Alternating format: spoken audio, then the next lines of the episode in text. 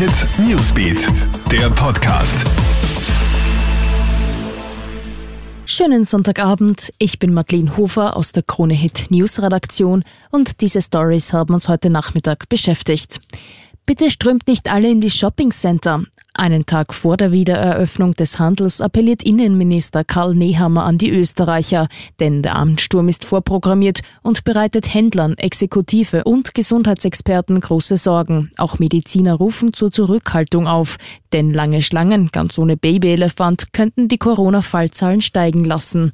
Daher wird die Polizei morgen und übermorgen in den Einkaufsstraßen und Einkaufszentren kontrollieren. Wenn es sein muss, wird auch gestraft. Auch Innenminister Karl Nehammer mahnt zur Vorsicht und schreibt in einer Aussendung, dass nicht alle gleich am ersten Tag in die Einkaufszentren strömen sollen. Bilder von überfüllten Shops sollen vermieden werden.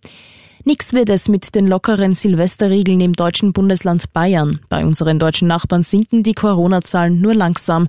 Immer mehr Bundesländer setzen daher auf nächtliche Ausgangsbeschränkungen. Jetzt hat auch Bayern den Katastrophenfall ausgerufen und die Corona-Regeln ab Mittwoch bis zum 5. Jänner wieder verschärft. In besonders betroffenen Städten gilt neben der Ausgangsbeschränkung auch eine nächtliche Ausgangssperre. Zudem gilt ein Alkoholverbot im Freien. Zwar wird es in Bayern zu Weihnachten gelockerte Ausgangsregeln geben, nicht aber zu Silvester. Die Geschäfte bleiben hingegen weiterhin geöffnet.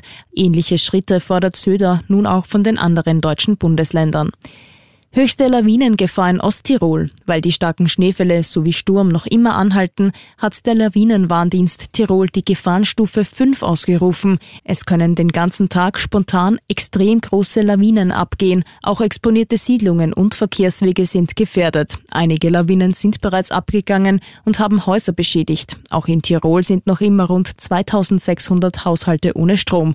Morgen soll es eine erste Entspannung geben. Auch die Lawinengefahr nimmt ab. Allerdings werden bereits am Dienstag für Osttirol und Oberkärnten weitere Schneefälle erwartet.